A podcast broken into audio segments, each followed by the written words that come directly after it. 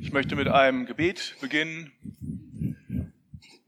Vater, ich danke dir dafür, dass wir uns hier in Frieden und in Freiheit treffen können. Ich danke dir dafür, dass wir auf dein Wort hören können und ich bitte dich, dass du mir Gnade gibst, dein Wort zu verkündigen und allen, die hier sind, Gnade zum Hören. Amen. Wir wissen seit der jüngsten Vergangenheit alle, was ein Geiseldrama ist. Wir müssen das in den letzten Wochen und ja, Tagen mitkriegen, was da so passiert in Israel, in Israel und in den Palästinensergebieten. Da werden freie Menschen entführt und von Terroristen gefangen gehalten. Wir kriegen etwas mit davon, wie Menschen in unterirdischen Tunneln versteckt werden. Und ich wage es mir nicht auszumachen, was diese Menschen durchmachen. Und Gott sei Dank sind viele, viele Menschen jetzt befreit worden in den letzten Tagen. Aber seit einigen Tagen ist auch wieder der, die, der Waffenstillstand gebrochen worden. Es geht wieder weiter in einem grausigen Krieg. Aber ich habe mir die Frage gestellt, wie muss es wohl diesen Menschen gegangen sein, die dann irgendwann ihren Namen gehört haben? So, du kannst gehen. Und die dann an die Grenze gebracht worden sind, irgendwelchen israelischen Soldaten überliefert worden, mit einem Helikopter nach ähm, nach Israel geflogen worden sind, die befreit worden sind. Die medizinische Versorgung bekommen, die ihre Lieben wieder in den Arm nehmen konnten. Und lasst uns miteinander beten, dass alle Geiseln freikommen. Aber wenn wir uns mal in diese Lage hineinversetzen, und ich wage es nicht, wie gesagt, ich sage, ich, ich habe sowas Gott sei Dank noch nie erlebt. Aber wer halbwegs empathisch ist, der muss sich innerlich sagen, wow, was diese Menschen gerade für eine Freude haben müssen auf der einen Seite, das ist ihr neuer Geburtstag. Sie haben die Chance weiterzuleben. Und genau dieser, dieser Moment schon ist das auch diese Chance, weil jemand eingegriffen hat, weil jemand deinen Namen gerufen hat. Das ist auch etwas, was wir in dieser Zeit feiern. Gott hat unseren Namen gerufen. Gott hat in Jesus Christus sich in dieser Welt gezeigt und hat deinen und meinen Namen gerufen. Wir hätten keine Chance auf ewiges Leben, auf Leben in Liebe, in der Beziehung zu Gott, wenn das nicht geschehen wäre. Wir hätten keine Chance. Und das feiern wir als Christen in der Adventszeit. Gott ist angekommen in unserer Zeit. Er hat sich gezeigt. Gott hat Wort gehalten über Jahrtausende weg. Er hat zu seinen Propheten gesprochen, er hat zu den Vorvätern gesprochen in Israel und er hat Wort gehalten. Und wir leben jetzt in der Erwartung auch des zweiten Advents, der zweiten Ankunft Jesu Christi in dieser Welt. Auch in dieser inneren Haltung. Wir leben in dieser Zwischenzeit. In der Zeit der Hoffnung und in der Zeit der inneren Ausrichtung auf das, was noch kommen wird. Und Jesus hat es verheißen. Er hat gesagt, diese Zeit wird keine Zeit sein, in der es schön ist, in der die Blumen äh, auf den Wiesen nur so blühen und es wird euch nur super gut gehen und der ganzen Welt wird super gehen und es wird keinen Krieg und Fried, äh, keinen Fried, keinen Krieg mehr geben, sondern Jesus hat schon gesagt, das wird eine Zeit sein, in der es Krieg geben wird, in der es Hungersnot geben wird, in der es Unglück geben wird. Und er hat dann gesagt, und ich denke manchmal so, wir Christen haben manchmal so, so eine Haltung, ähm, als, Jesus, als wenn Jesus gesagt hätte, steckt euren Kopf in Sand. Aber er hat gesagt, hebt eure Häupter, denn ich komme wieder. Und in dieser inneren Ausrichtung leben wir als Christen. Advent ist eine Zeit, beim ersten Advent, beim ersten Ankommen Gottes in diese Zeit, sind zwei prominente Menschen geboren. Einmal Johannes der Täufer und Jesus Christus. Und diese Zeit wird in den Evangelien beschrieben durch zwei Lieder. Einmal von Zacharias, dem Vater von Johannes, über den ich heute mit euch nachdenken will, und über den Lobgesang der Maria. Nächste Woche wird Klaus Günther Pache hier zu diesem Thema predigen. Diese beiden wichtigen Lieder in der Adventszeit. Und weil es eben auch damals schon eine Zeit war, in der es die Menschen verzweifelt waren, in der die Menschen wirklich keinen großen Grund zur Hoffnung hatten. Sie hatten nur ein paar Worte von Gott. In irgendwelchen Buchrollen. Mehr hatten sie nicht. Aber darauf haben sie sich festgehalten. Und dann hat Gott daran irgendwann diese Worte Realität werden lassen. Gott hat eingegriffen. Nach einer langen, langen, langen Zeit. Und ich stelle mir manchmal die Frage, Gott, warum hast du eigentlich so viel Zeit? Und dann flüstert er mir ins Ohr, weil ich in der Ewigkeit lebe. Weil Zeit nicht mein Problem ist. Gott ist der ewige Gott, der sich diese Zeit der Gnade uns geschenkt hat. Der Lobgesang des Zacharias, der nach neun Monaten endlich widersprechen konnte. Der Kontext der Geschichte werde ich euch, werde ich, nachdem wir die, ähm, den Predigtext uns angeschaut haben, werde ich euch noch mal ein bisschen mehr damit hineinnehmen. Ein Kommentator schreibt, hier bei diesem Zacharias begegnet er uns als jemand, der über viele Jahre über den Schmerz und Hoffnung sich Gedanken gemacht hat. Der hat in dieser Ambivalenz gelebt, Schmerz und Hoffnung. Und dann kommt dieser Moment, wo Gott ihm begegnet im Allerheiligsten. Er war der hohe Priester und er war in der Gegenwart Gottes gewesen und Gott hat, Gott hat durch einen Engel zu ihm gesprochen, dass er ein Kind bekommen sollte. Und das war in seinem Alter, weil er war, waren kinderlos, was für einen Priester ein schweres Schicksal war. Und dieses Kind, sein Kind, sollte ein Vorreiter werden, ein jemand, der Jesus vorangeht der dem Messias den Weg bahnt. Das war das, was er zugesprochen bekam. Und als dieser Johannes geboren wurde, schreibt der Kommentator, jetzt, da er endlich voller Ehrfurcht und Entzücken seinen kleinen Sohn betrachtet, sprudelt beides aus ihm heraus. Beides. Diese schmerzhaften Erfahrungen das Leid, was sein Volk erlebt hat. Er als hoher Priester, der für sein Volk auch vor Gott steht. Und als Vater, der, kein, der so gerne Vater sein wollte und irgendwann dann doch endlich Vater werden konnte. Und dann springt es raus. Dieses Hoffnungslied, was, er, was wir uns gleich anschauen wollen. Dieses Hoffen. Hoffen im Niederdeutschen heißt ja hüpfen, hoppen. Und das wünsche ich mir, dass wir dieses Lied uns nehmen, uns zu Herzen nehmen und dass wir dieses Lied zu unserem Lied machen dass wir hüpfend, lobpreisend, Gott anbetend in diese nächste Zeit hineingehen. Dass wir erleben, wie Gott unsere Hoffnung füllt mit dem, was er uns zusagt. Wir schauen uns jetzt mal den Text an. Das, der, der Titel. Von der Verzweiflung zur Hoffnung. Und sein Vater, also der, sein bedeutet, also der, der Vater von Johannes dem Täufer, Zacharias, wurde vom Heiligen Geist erfüllt, weissagte und sprach, Gelobt sei der Herr, der Gott Israels, denn er hat besucht und erlöst sein Volk und hat unter uns aufgerichtet ein Horn des Heils im Hause seines David, Dieners David, wie er vor Zeiten geredet hatte durch den Mund seines heiligen Propheten,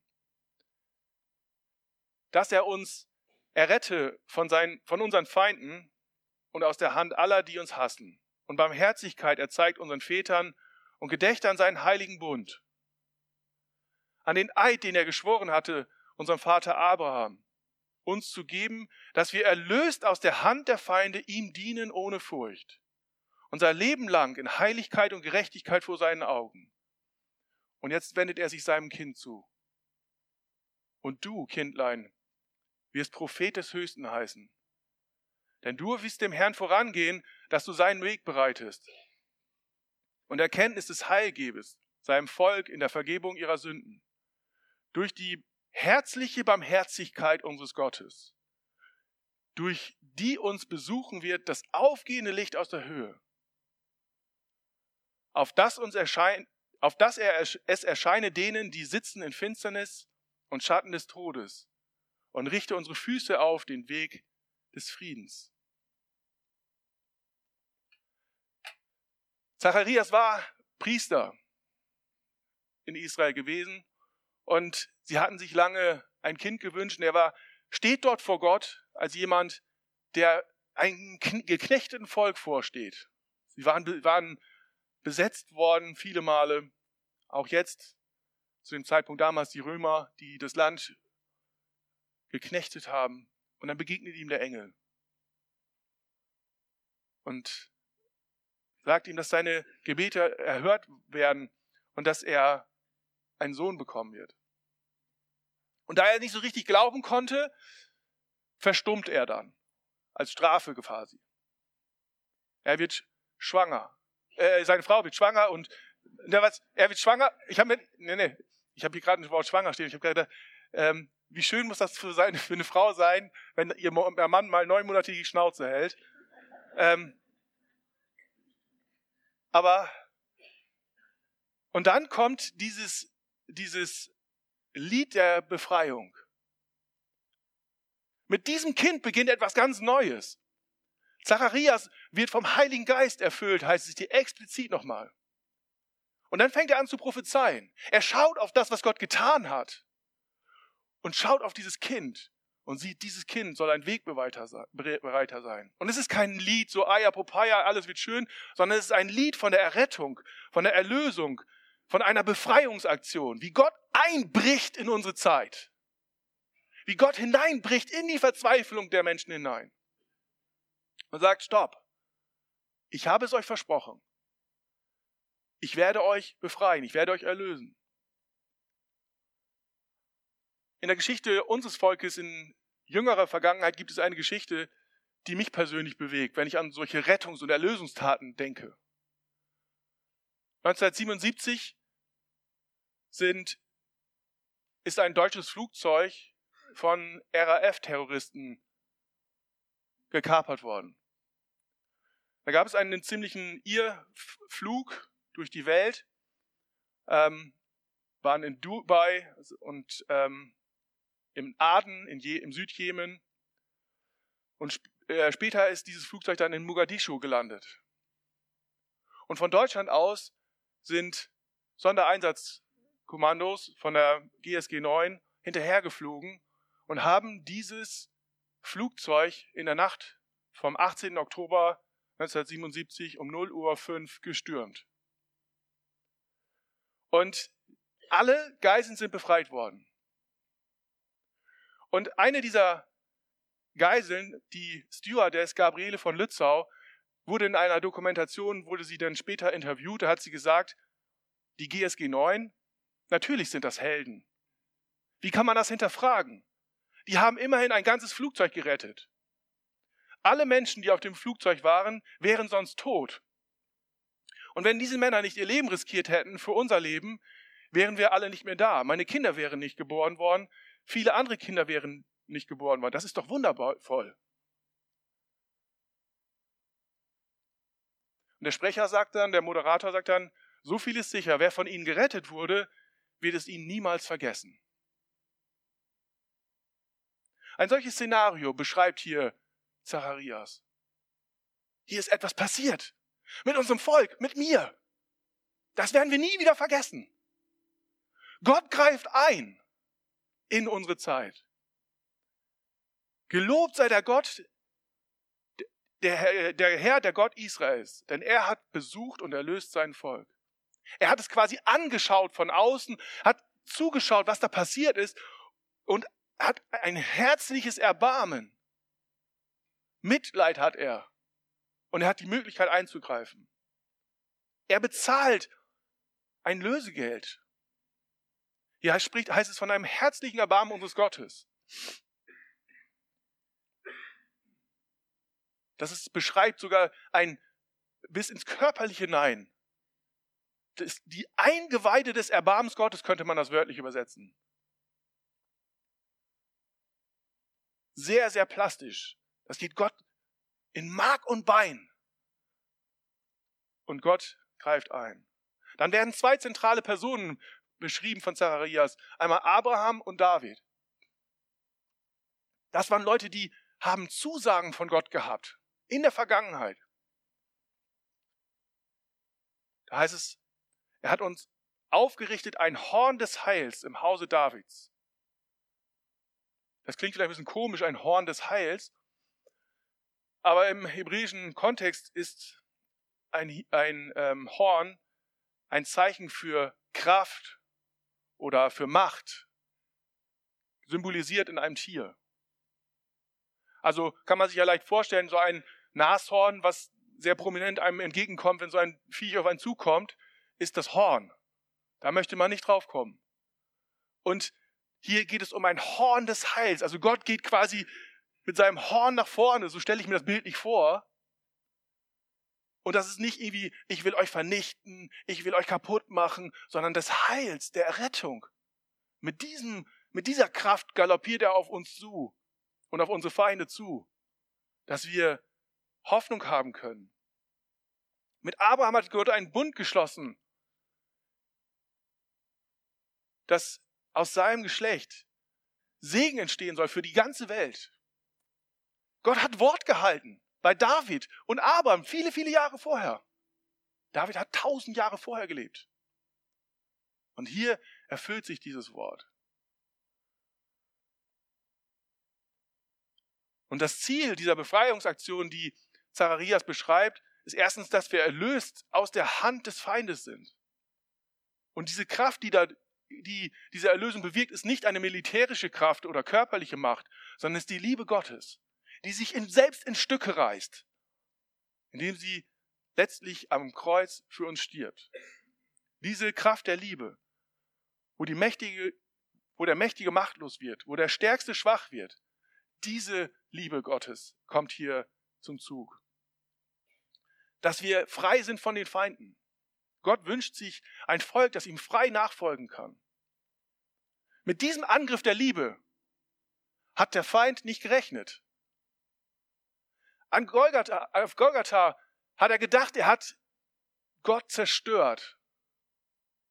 Und zwei Tage später, wir singen das in diesem schönen Lobpreislied, die Erde fängt an zu beben.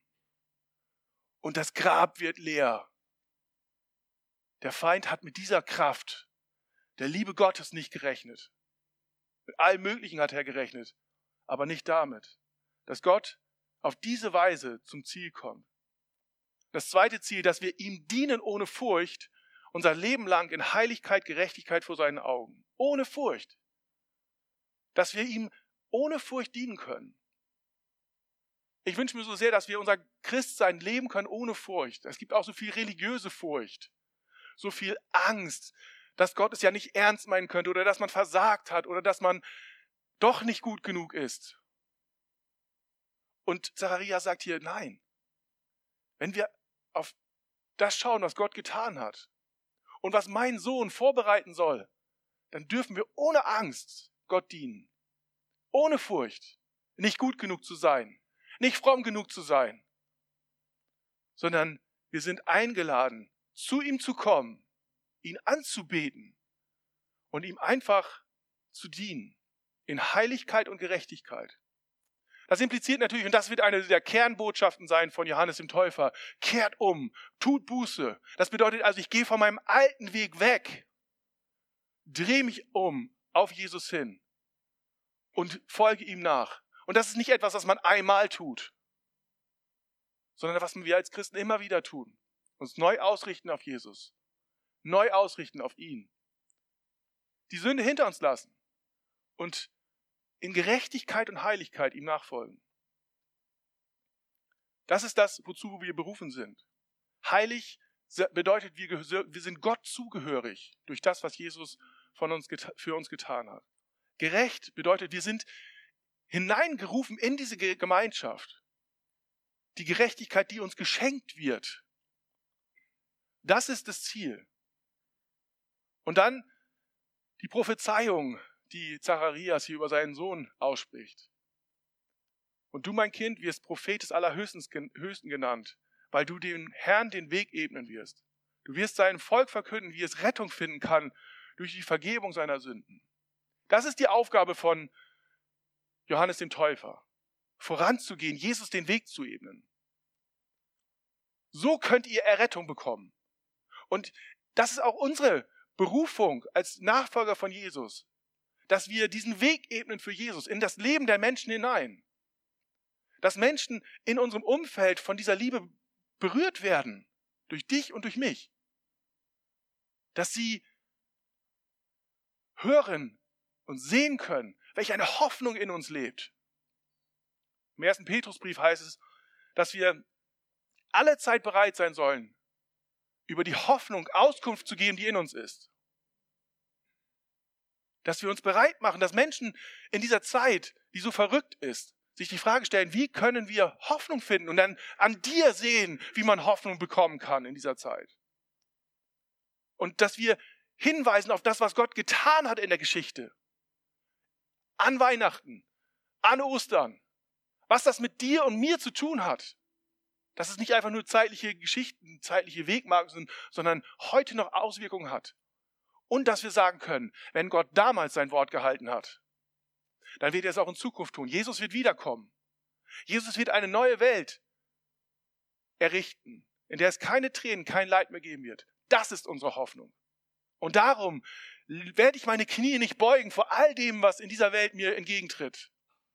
An Bösen, an Leid, an Elend. Ich werde mich hineinstellen lassen, ich werde mich hineinrufen lassen in das Not, in die Not dieser Welt. Weil ich eine Hoffnung in mir habe, die durch den Horizont hindurchschaut. Und da, dazu sind wir gerufen. Johannes wird auftreten als Wegweiser für die Rettung. Die Rettung geschieht durch Umkehr und Vergebung. In vielen anderen Religionen musst du ganz, ganz, ganz viel tun. Eigentlich in allen Religionen musst du Gebote einhalten, Gesetze erfüllen.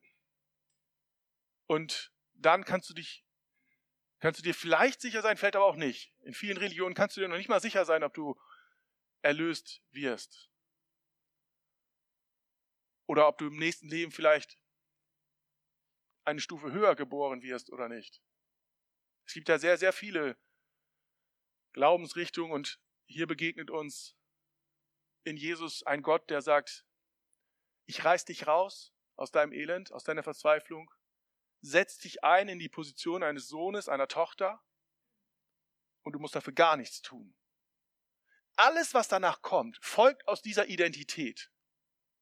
Ob du dich gut verhältst oder nicht gut verhältst, ist nicht das Wichtigste, das Entscheidendste, sondern erstmal bist du mein Kind. Und daraus kann sich dein Charakter, deine Seele verändern, indem du in meiner Gegenwart bleibst. Ich werde dich nicht so lassen, wie du bist in meiner Liebe. Jetzt vor kurzem war der Buß- und Betag. Am Buß- und Betag 1988 bin ich getauft worden. Das ist 35 Jahre her. Und ich bin so dankbar, dass Gott 35 Jahre mit mir Wege gegangen ist. Wege, wo ich wieder neu anfangen durfte, wo er mir meine Sünden vergeben hat, wo er meinen Charakter neu geformt hat, wo er mich neu wieder auf seine Spur geführt hat. Ich sage, Gott, du bist so gut. An dem Tag habe ich gefeiert, innerlich. 35 Jahre. Und er ist immer noch nicht fertig. Meine Frau kann das bezeugen. Und das ist das, was uns in Jesus hier begegnet und was Zacharias hier uns vor Augen malt. Und so wie Zacharias uns hier einen Gott vor Augen malt in diesem Adventslied, der auf das schaut, was Gott zugesagt hat und verheißen hat in, dem, in der Geburt seines Sohnes, der ein Vorreiter sein soll für die Befreiungsaktion Gottes in dieser Welt. Das ist etwas, was uns heute Mut machen kann, wenn wir nach vorne schauen. Ein Loblied von Herzen anzustimmen, mitzuhüpfen, Hoffnung haben von dem, was kommt. Zu sehen, ja, da ist vieles, was Leid ist. Ja, da sind Naturkatastrophen, da sind zunehmende Kriege. Hat Jesus aber gesagt. Nicht Köpfe in Sand, sondern Köpfe erheben und uns freuen, dass Jesus wiederkommt. Uns freuen, dass wir eine Kraft der Liebe in uns haben, hinzugehen zu den Menschen und sagen, du bist ein geliebtes Geschöpf Gottes, egal zu wem. Egal welche Religion, egal welche Hautfarbe, egal welche Nation, egal wie alt, wie schlau oder nicht schlau, diese Botschaft der Liebe Gottes, der Möglichkeit umzukehren, dass wir das den Menschen mitgeben können. Dass diese Freude in uns lebt. Wenn wir uns nochmal an das Zitat von der Stewardess erinnern, die gesagt hatte, dass die GSG 9 Beamte Helden sind, dann möchte ich das mal umwandeln aus meiner Perspektive als Christ. Ich möchte mal mit ihre Worte nehmen und auf das Erlösungswerk Jesu schauen. Und dann kann ich sagen, der dreieinige Gott. Natürlich sind der Vater, der Sohn und der Heilige Geist Helden. Wie kann man das hinterfragen aus meiner Perspektive? Die haben eine ganze Welt gerettet. Alle Menschen, die auf der Erde waren, wären sonst tot. Indem Jesus in diese Welt gekommen ist, ist Gott mit Macht in diese Welt eingebrochen.